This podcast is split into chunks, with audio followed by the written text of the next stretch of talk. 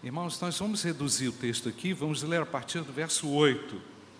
Diz-nos assim: Então eles, levantando os olhos, a ninguém viram, senão Jesus. Nós estamos prosseguindo a, a, aquela mensagem de domingo passado. Então eles, levantando os olhos, a ninguém viram, senão Jesus. E descendo eles do monte, ordenou-lhe Jesus: A ninguém conteis a visão, até que o filho do homem ressuscite dentre os mortos. Mas os discípulos o interrogaram: Por que dizem, pois, os escribas ser necessário que Elias venha primeiro?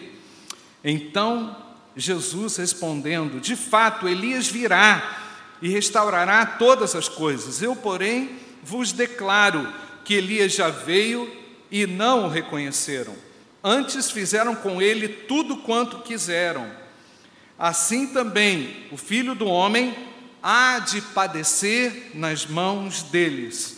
Então os discípulos entenderam que lhes falara a respeito de João Batista e quando chegaram para junto da multidão, aproximou-se dele um homem que se ajoelhou e disse: Senhor, compadece-te de meu filho, porque é lunático e sofre muito, pois muitas vezes cai no fogo e outras muitas na água.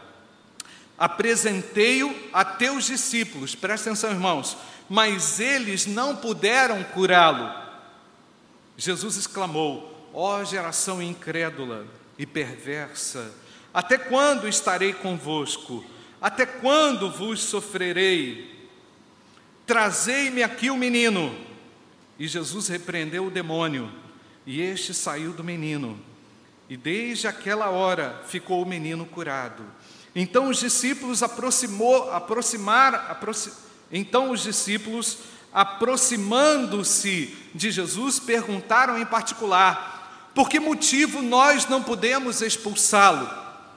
E ele lhes respondeu: por causa da pequenez da vossa fé.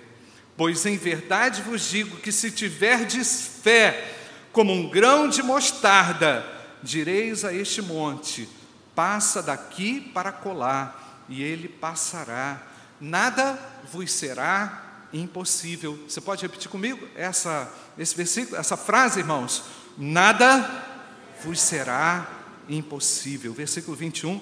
Mas esta casta não se espelhe, senão por meio de oração e jejum. Vamos fechar os nossos olhos, nós vamos cantar o próximo hino agora.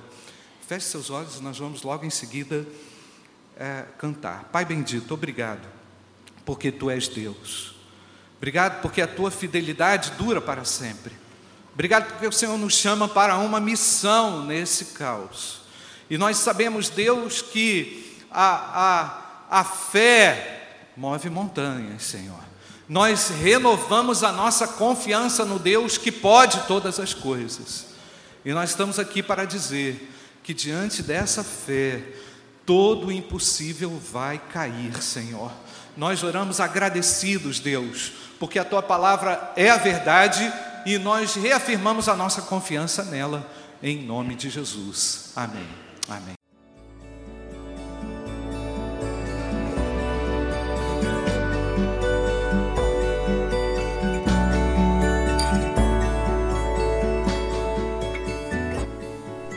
A Igreja Batista do Bom Retiro tem plena convicção de que a palavra de Deus é poder para salvar e transformar vidas. Nosso desejo é que essa mensagem tenha alcançado seu coração. Para saber mais sobre quem somos e em quem acreditamos, acesse ibbrpatinga.com.br.